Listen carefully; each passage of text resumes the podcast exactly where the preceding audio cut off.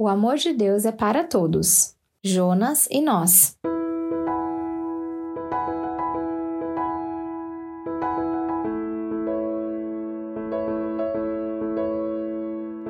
Quando Deus está falando com Jonas, ele está falando conosco.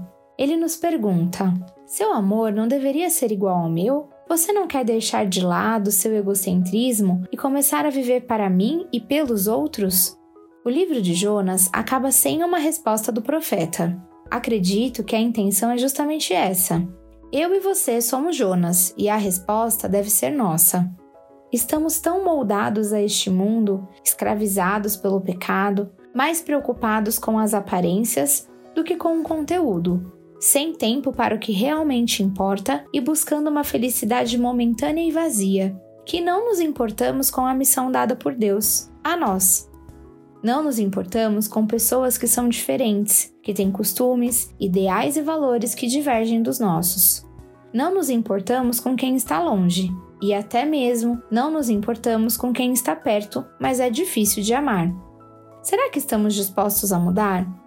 Eu prefiro acreditar que Jonas mudou, que diante da lição do Senhor, ele se arrependeu, reconheceu seu pecado e apreciou a grande oportunidade de ver o amor e a misericórdia de Deus em ação, ser parte de um grande acontecimento da história e cumprir a sua missão de amar até o final de sua vida.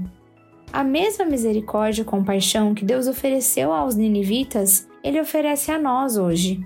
Nisto consiste o amor, não em que nós tenhamos amado a Deus, mas em que Ele nos amou e enviou o seu Filho como pagamento pelos nossos pecados. Amados, se Deus de tal maneira nos amou, devemos nós também amar uns aos outros. Ninguém jamais viu a Deus. Se amarmos uns aos outros, Deus permanece em nós e o seu amor é em nós aperfeiçoado. 1 João 4, 10 a 12. Precisamos olhar para o sacrifício e ressurreição de Jesus Cristo e seguir o exemplo da cidade de Nínive com uma atitude humilde de arrependimento diante da lição do Senhor. Deus quer nos ensinar que o amor dele é para todos.